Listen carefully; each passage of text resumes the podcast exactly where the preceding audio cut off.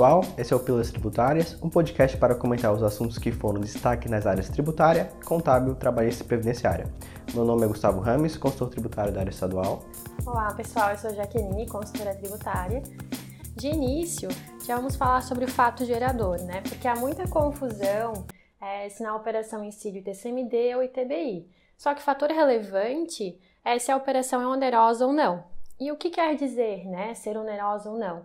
Se há uma contrapartida de quem está recebendo, que também é conhecido como donatário, se ele fez algo em troca para receber a doação, enfim. Quando não há, né, no caso de uma herança, numa transferência, então há incidência do ITCMD.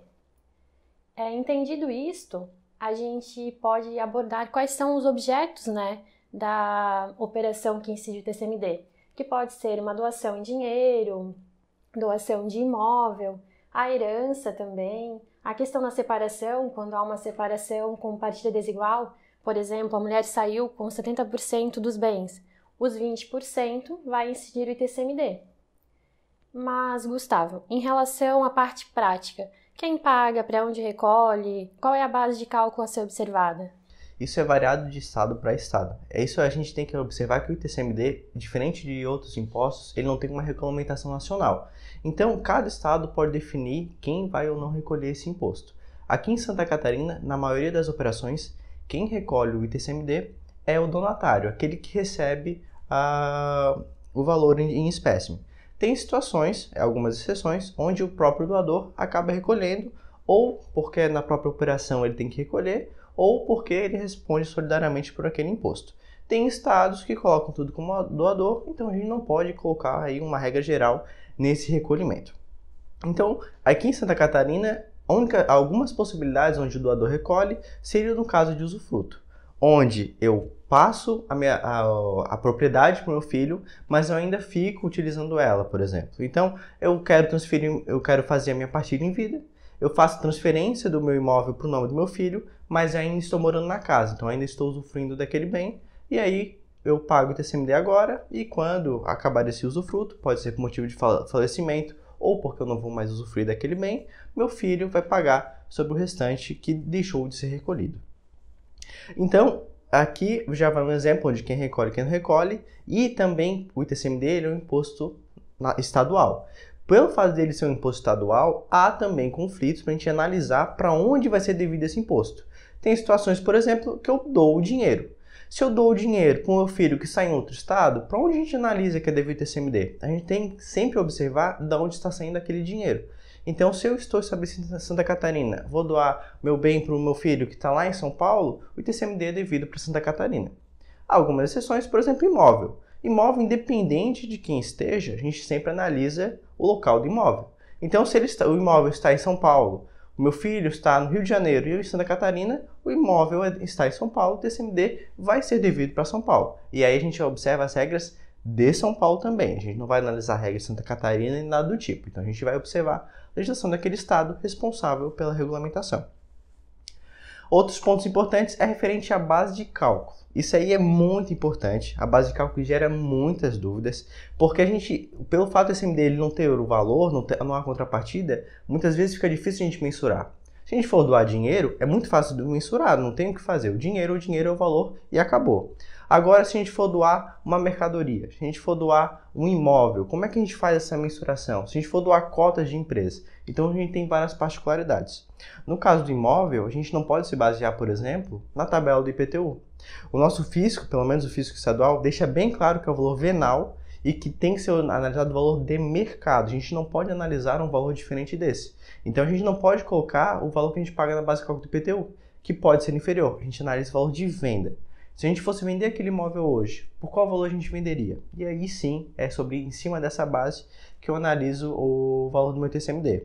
Quando a gente vai doar cotas para uma empresa, quando a gente vai, a gente, eu tenho participação numa empresa. Se eu for doar aquelas cotas, como é que a gente faz a análise? Pelo valor que eu investi na empresa inicialmente ou pelo valor atual? É claro que é pelo valor atual. A gente sempre tem que buscar a proximidade do valor venal.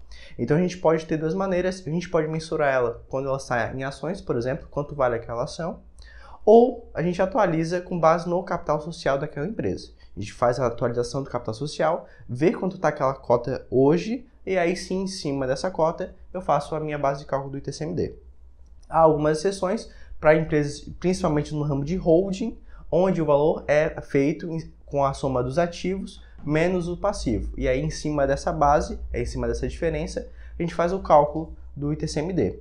Lembrando que, caso o valor dê negativo, porque pode ser acontecer onde o passivo seja superior ao ativo, a gente recomenda ainda assim que faça o recolhimento do ITCMD, só que pelo valor de mercado, aí vale eh, consultar um especialista na área para a gente saber como mensurar. E depois de ver, verificar a base de cálculo, tem uma coisa que é muito importante, que é a aplicação da alíquota em cima do valor para a gente descobrir o valor TCMD. Então, Jaqueline, quais alíquotas tem TCMD e se há algumas regrinhas especiais aqui no estado? Então, para variar, tem aquelas regrinhas específicas, né? Para a gente definir a alíquota, tem que voltar lá no início da operação. Verificar quem é o doador, quem é o donatário. Eles têm alguma relação de grau de parentesco? Eles não têm nenhum grau de parentesco? Esse é o ponto que tem que ser analisado de imediato. Se eles não têm grau de parentesco ou o grau é colateral, entre primos, entre irmãos, então é simples, a alíquota é 8% sobre a base de cálculo que foi encontrada com base no que falasse, né? Agora, se eles têm algum grau de parentesco ou nas demais situações, existe uma tabela progressiva. E aí, nesta tabela que entra, né, as, as dúvidas, né? Por quê? Ela varia de 1 a 7%. Só que o valor que a gente doa, ele tem que ser parcelado nessa tabela porque até 20 mil reais a alíquota é 1%.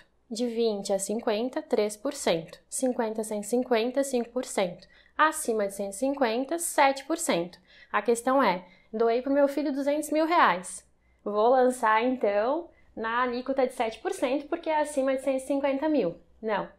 Precisa esmiuçar os valores, até 20 mil, até 50 mil, até 150 e o que for excedente, aí entra no 7%. Tem que sempre observar isso. Se bem que a própria declaração não vai permitir lançar errado tudo na alíquota de 7, né? Mas é importante saber como funciona para conseguir conferir e também apresentar os valores, né? Mas assim, né, Gustavo, para toda regra há uma exceção. Quais são as exceções da tributação? Apesar de, em tese, toda doação ser faturador do TCMD, algumas situações onde o nosso Estado acaba colocando uma imunidade ou uma isenção que faz com que o ITCMD não seja recolhido. Por exemplo, se eu for doar até dois mil reais para alguém, esse valor é isento do ITCMD. Não dispensa a declaração da DF, apesar de que na prática a maioria não faz. Só que se eu doar até dois mil reais, não, eu tenho a isenção do TCMD. Lembrando que o nosso estado ele faz análise pelos últimos 12 meses. Ou seja, se eu doar dois mil para alguém em cada mês, no segundo mês já vai somar uma parcela de 4 mil e aí já vai começar a ser tributado sobre tudo, não é só sobre o excedente. Outras situações, como por exemplo de imunidade, templos de qualquer culto, é, instituições, instituições públicas, municipal, estadual e federal, todas essas também não pagam TCMD quando é devido para eles. Ou seja, se eu doei dinheiro para uma instituição pública, o donatário quem recolhe, ele, se for uma instituição privada, acaba não efetuando, esse recolhimento. Então, é somente quando ele for o responsável pelo recolhimento. Tem situações onde tem isenção que para entidades essenciais que têm utilidade pública, mas toda isenção ou imunidade em Santa Catarina ela precisa ser reconhecida no nosso estado. Então, se você é uma entidade que se enquadra em algumas hipóteses de isenção ou imunidade, tem que ter reconhecimento no estado, senão você não vai poder aplicar essa isenção ou imunidade. E Verifiquei meu TCMD, calculei e agora eu preciso efetuar o recolhimento.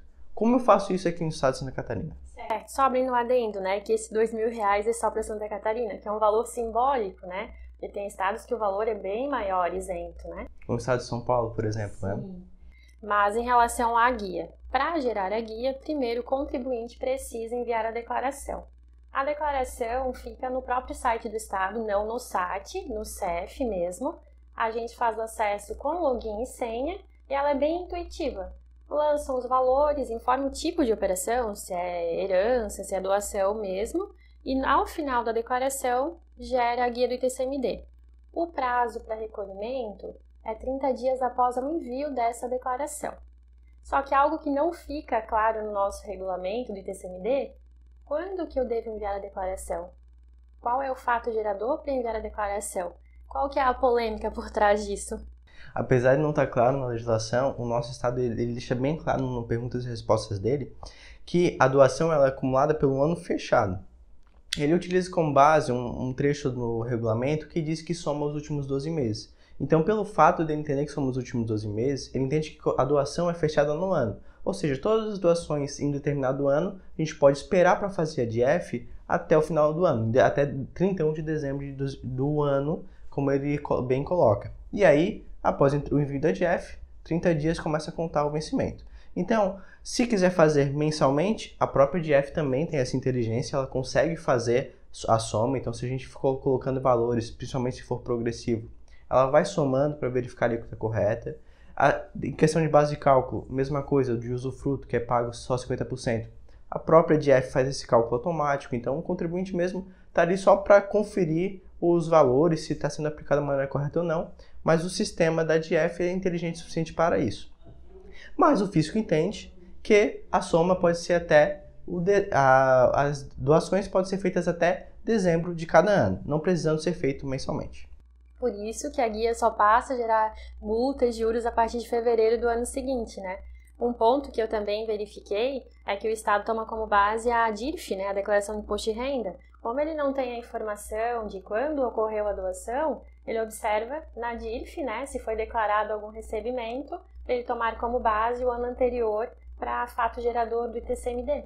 É, a ideia a gente se assustava, né? A pessoa tinha uma doação no início de janeiro, ia declarar atrasado e a DF não gerava multa e juros e a gente não sabia o porquê, até descobrir essas particularidades que estavam lá escondidas é. pelas respostas. E encerramos o episódio do Pilas Tributárias de hoje, falando sobre o TCMD. Obrigado, espero vocês no próximo episódio. Até mais. Até mais.